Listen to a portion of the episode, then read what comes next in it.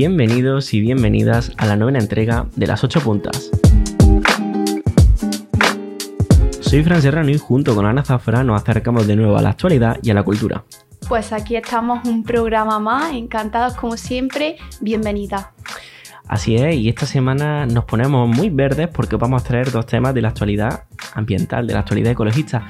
Y es que eh, esta semana, estas semanas pasadas hemos conocido los planes del gobierno sobre la ampliación del Cabril, que es un almacén de residuos nucleares que se encuentra en plena sierra de Hornachuelo, en Córdoba. Y también os vamos a traer algo que a mí la verdad me ha gustado mucho, los huertos urbanos, ¿no, Ana?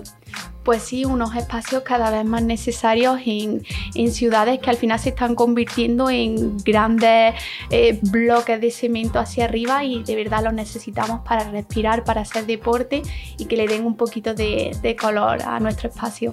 Así es, y todo ello tras la semana pasada, que fue el 4 de diciembre, donde se celebraron el 43 aniversario del asesinato de Manuel García Caparrós, un joven de 19 años que murió asesinado por la policía, pues defendiendo la autonomía andaluza en aquellos años en los que se reclamaba, eh, en fin, en nuestro estatuto de autonomía, nuestra libertad, y por el que nuestro pueblo cobró esta vida. Pero vamos ya a comenzar con el programa de esta semana. Os dejamos antes que nada ya, como siempre, con la pausa cultural de Sergio Padilla. También os recordamos que luego traeremos un poquito de cine con 8 milímetros. Y también, puesto a recordar, os recordamos nuestras redes sociales, arroba las 8 puntas en Instagram, Twitter y Facebook. Y que también estamos en todas nuestras redes de podcast donde os pedimos que os suscribáis y que nos dejéis comentarios en aquellas que sea posible. Todo este tipo de cosas que a nosotros nos animan mucho. Así que estamos en YouTube, en Spotify, en Evox, en Anchor FM, Apple, Google Podcast. Así que ahí nos podéis encontrar comenzamos ya así con la pausa cultural de Sergio Padilla.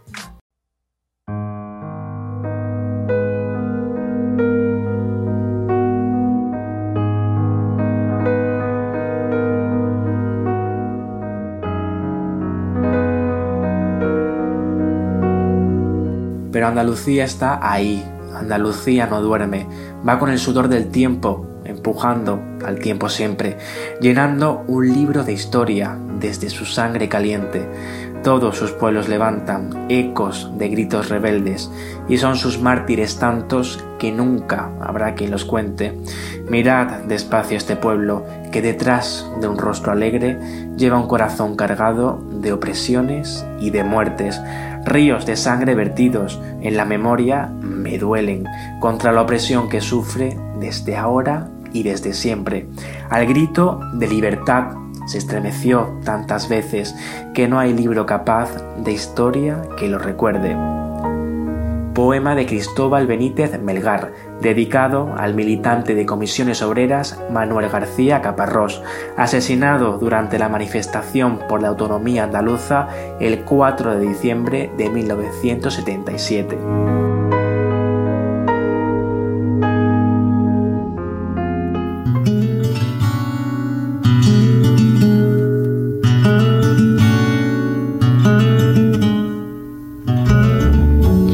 Seguro que alguna vez nos hemos preguntado dónde se almacenan los residuos radiactivos, ¿verdad? Pues para quien todavía no lo supiera, se guardan en el Cabril, en el Parque Natural de la Sierra de Hornachuelo, en Córdoba.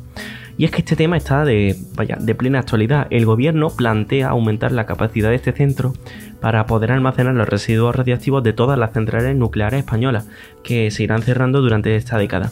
Y esto se produce con motivo de que el gobierno se ha propuesto que para 2035 España no produzca ninguna energía nuclear y seamos más verdes, más limpios.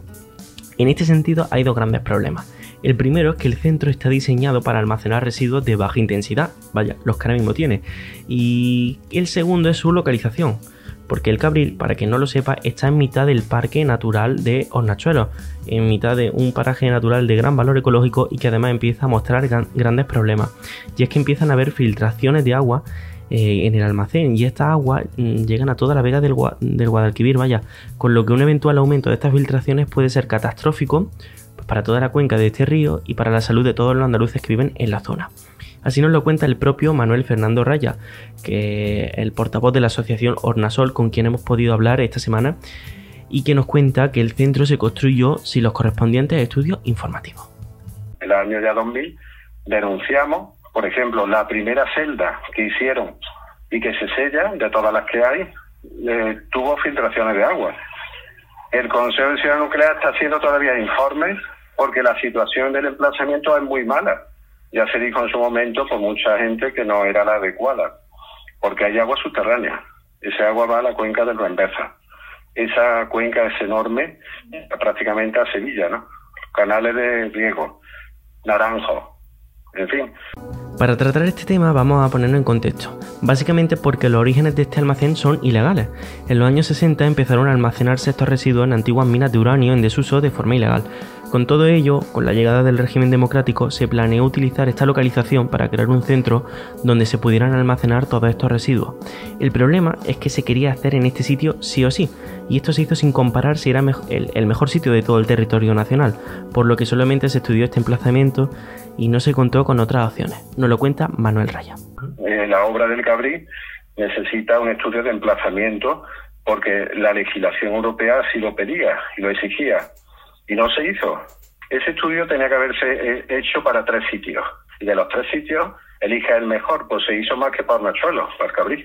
Se incumplió la ley europea. Finalmente, para construirlo hubo un pacto con el Ayuntamiento de Hornachuelos, por el cual el gobierno prometía diferentes ayudas económicas como medida de compensación y la contratación de vecinos para trabajar en el almacén. Y al final, eh, los políticos locales de gobierno pues caen en la trampa, como yo digo, y firman la, el documento urbanístico de ampliación, ¿no? Con una serie de, de contraprestaciones, las cuales la mayoría no se han cumplido. Una, por ejemplo, era que iba a haber allí trabajando 200 personas de hornachuelos, ¿no? Cosa que hay aproximadamente el 10%. Eh, luego también unas indemnizaciones de una orden ministerial que está vigente, que llevaba mucho engaño porque pagan por los metros cúbicos que ingresan de residuos. Es decir, si pararan de meter residuos, nunca Hornachuelos cobraría nada, ¿no? Eh, y no, por, por ejemplo, por el tiempo que duran, que son 300 años. Entre comillas, un chantaje al ayuntamiento de turno, ¿no? Y es que también cobra la Junta por recibir la cantidad de metros cúbicos de bidones que entran en el Cabrí. La Junta, por ese impuesto, recibe un dinero. Y ahí sí hay una importante cantidad de dinero hasta la fecha han sido 90 millones de euros. El ayuntamiento es por ahora en última instancia quien decide si se puede ampliar o no, porque es necesario reformar el PEGO, que es el Plan General de Ordenación Urbana, y también porque tiene que dar la licencia de obra pues, para hacer esta ampliación en el almacén nuclear. Pero todo esto podría cambiar. Y esto ocurre porque el gobierno va a presentar una enmienda para poder hacerlo sin la autorización del consistorio al catalogar esta obra de interés general. Sobre este borrador de la enmienda, Manuel Raya cree que el gobierno se está adelantando al acontecimiento, pues plantea llevar los residuos sin establecer un marco legal oportuno. Porque lo que hay ahora es un borrador de la empresa Enresa en el cual figura la ampliación del Cabrí, pero es un borrador, eso no está aprobado por el gobierno. Es decir, cuando el otro día sale la ministra en el Senado y anuncia la ampliación, está cometiendo una prevaricación política, porque no, han aprobado todavía nada. La cuestión es que todo esto ocurre al mismo tiempo que la vicepresidenta y ministra de Transición Ecológica, Teresa Rivera, quiere favorecer el diálogo con los municipios y con los vecinos afectados. Y bueno, el asunto, como decía Manuel, ha llegado hasta el Senado, donde Pilar González preguntó la semana pasada a la vicepresidenta cuarta y ministra de Transición Ecológica sobre los planes concretos sobre el Cabril. Eh, ya que conocemos los planes, pero el asunto no está del todo claro. Desde las 8 puntas hemos podido contactar con Pilar González esta semana y tenemos estas declaraciones al respecto. El motivo de la pregunta y además eh, era tener primero la confirmación de esta noticia. Eso va a ocurrir. Esa es la mm, eh, decisión que ha tomado el gobierno. La ministra me dijo que, mm, bueno, eso estaba decidido desde el 2006. ¿Qué ocurre además? Que en este periodo de tiempo, o sea, hasta el 2030, se van a ir desmantelando las centrales nucleares, la mayoría de ellas ya obsoletas, pero que todavía están en funcionamiento en el conjunto del Estado. Y hay que encontrar un almacenaje para los residuos procedentes de las centrales nucleares. Y lo que me temo es que puedan acabar también en el Cabril. Esos ya no son ni de media, ni de baja, ni de muy baja intensidad. ¿no? Esos son residuos radiactivos muy contaminantes, eh, con riesgo para la vida incluso. ¿no? Es importante señalar que en Andalucía desgraciadamente existen demasiadas zonas contaminadas. Por ejemplo, Palomares en Almería, las balsas de fosfoyeso en plena Huelva capital, restos de una fábrica de uranio en Andújar, en Jaén, o también los polos químicos de Huelva y el campo de Gibraltar. Y no nos queremos olvidar del el vertedero de Nervas en Huelva, del cual estamos muy pendientes ya que según denuncia Ecologista Nación, la semana pasada denunciaron que acaban de llegar 40.000 toneladas de residuos tóxicos procedentes de Montenegro, el país balcánico, para que todos nos pongamos en contexto. Estos residuos contienen tributilo de estaño y asbesto, algo que es muy tóxico. Recordemos que la, que la importación de estos residuos está prohibida por el convenio de Basilea. Así que nada más que decir, desde las 8 puntas seguiremos muy de cerca este tema y os prometemos que os traeremos toda la actualidad de este asunto.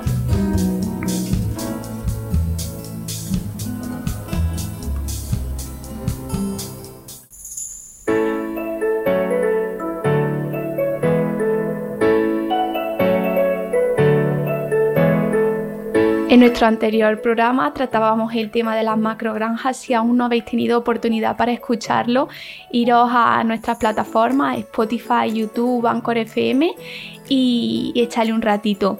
En este acabamos de escuchar a Frank que ha tratado el tema de los residuos nucleares y parece que últimamente estamos un tanto ecologistas, ya lo dice nuestro color verde del logo del programa, así que ahora vamos con los huertos urbanos.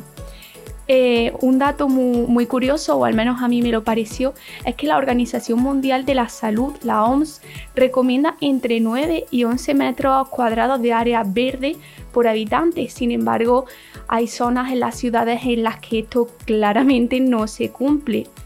Em, e, e, edificios pues, de 5, 6, 7, 8, 9, 10 plantas concentrados en una zona en lo que, lo que lo más verde que encuentran es el arbusto que rodea la plazoleta del medio. Entonces todas no, nos hemos dado cuenta en esta pandemia cuando necesitábamos respirar un poco de aire fresco, hacer deporte, dar un paseo, en fin, las cosas que necesitábamos que tampoco encontrábamos un sitio adecuado para ello. Entonces, Raúl Puente, hemos contactado con él para este programa, él es profesor del Departamento de Geografía de la Universidad Sevillana eh, Pablo de Olavide, dice que es cada vez más una reivindicación de los ciudadanos, eh, eh, el hecho, una demanda social, el tema de los huertos urbanos. Un nuevo equipamiento, un nuevo servicio público en las ciudades. Al igual que tenemos bibliotecas o polideportivos en todos los pueblos y ciudades, pues vamos a tener que tener huertos urbanos en todos los huertos, en todas las ciudades y pueblos de Andalucía, porque ya es una demanda ciudadana que además es positiva. La gente se alimenta de manera sana, eh, hace ejercicio, aprende cuestiones culturales sobre el campo. Otro aspecto bien curioso y que está bastante relacionado con los pandémicos tiempos que vivimos es que entre finales del siglo XIX y principios del siglo XX las ciudades grandes se reestructuraron y se construyeron eh, pues ensanches, como quien dice, para airear. Entonces, uno de los objetivos prioritarios de estos ensanches era el de prevenir contagios de las frecuentes pandemias y epidemias que asolaban los insalubres barrios populares de los cascos urbanos. En muchos casos, casi verdaderas favelas y que fueron fruto de crecimientos urbanos especulativos e irracionales durante muchos años. El higienismo reivindicaba para las clases medias y obreras no solo casas y barrios dignos, evidentemente, calles anchas, avenidas, bulevares, sino una gran red de parques, jardines y cinturones verdes que las convirtiera en ciudades jardín. Fernando Lara Camacho lleva casi una década participando en distintos huertos de barriada y actualmente también está involucrado en el proyecto Aulas Abiertas, un espacio sostenible e innovador de la Universidad de Málaga con elementos como un bosque comestible y un huerto urbano. Bastante interesante, vamos a escucharlo. Para los futuros maestros que conozcan esas, nociones y que después, pues el día de mañana, puedan llevarlo a los, a los centros de trabajo donde, donde estén trabajando, valga la redundancia, porque los niños no están, no tienen tantos prejuicios como, como los mayores, entonces he pensado, hemos pensado en, la, en el proyecto que estamos haciendo en Jaula Abierta en la Facultad de Educación. Para acabar, os dejamos con algo más amable, las experiencias de dos mujeres que llevan ya varios años cultivando en el huerto urbano de la ciudad de Lucena y que ambas aseguran se tratan de proyectos que, que tienen, pues digamos, muchas ventajas. Vamos con Charo. Es una familia porque te intercambias semillas con uno y con otro el que a ti te dan a lo mejor un melón y tú le das a ellos un tomate, pero aquí a la hora de, colaborar, colaboramos todos. Por ejemplo, aquí en Lucena colaboramos con el, el comedor Virgen de Araceli y el comedor de la Virgen del Carmen. Araceli es otra mujer que en su tiempo libre acude a cultivar el huerto y ella destaca la autorrealización que supone alimentarte de algo que tú mismo has cuidado y además pues destaca la función de compañía y de comunidad que, que eso da especialmente para ciertos colectivos. Porque es una manera de trabajar al aire libre, con las manos, con la mente, porque tiene la mente ocupada y luego de ver cómo sale tu producto, tú, lo que tú has sembrado, la satisfacción que mm, ver eso, comerte cosas sanas.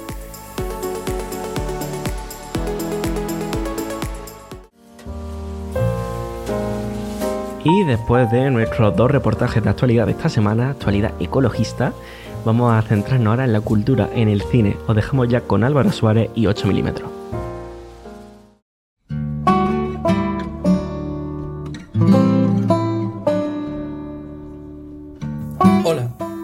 Álvaro Suárez y esto es 8 milímetros. Hablemos de cine.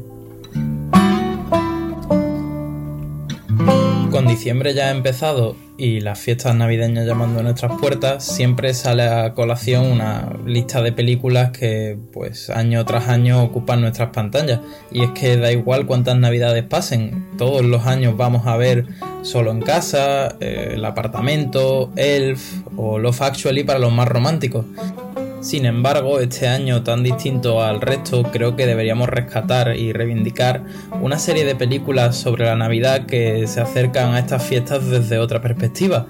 Y como ejemplo, el primero que se me viene a la mente es La jungla de cristal, con un jovencísimo Bruce Willis disparando a los malos con lo que tuviera a mano en plenas fiestas navideñas en un rascacielos.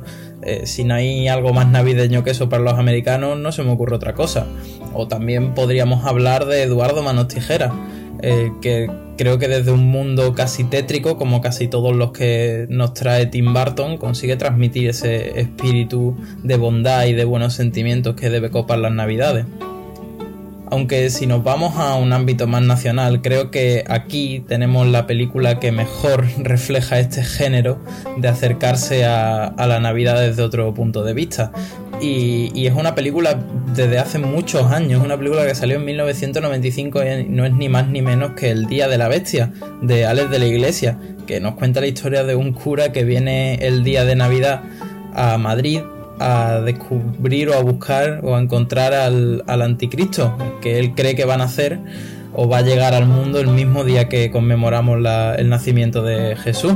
Y la historia al final se acaba liando durante las fiestas en un espectáculo casi grotesco a veces, de una sangría de violencia y de surrealismo, que tal y como ha ido 2020 me parece que ya está más cerca de la realidad que de la ficción.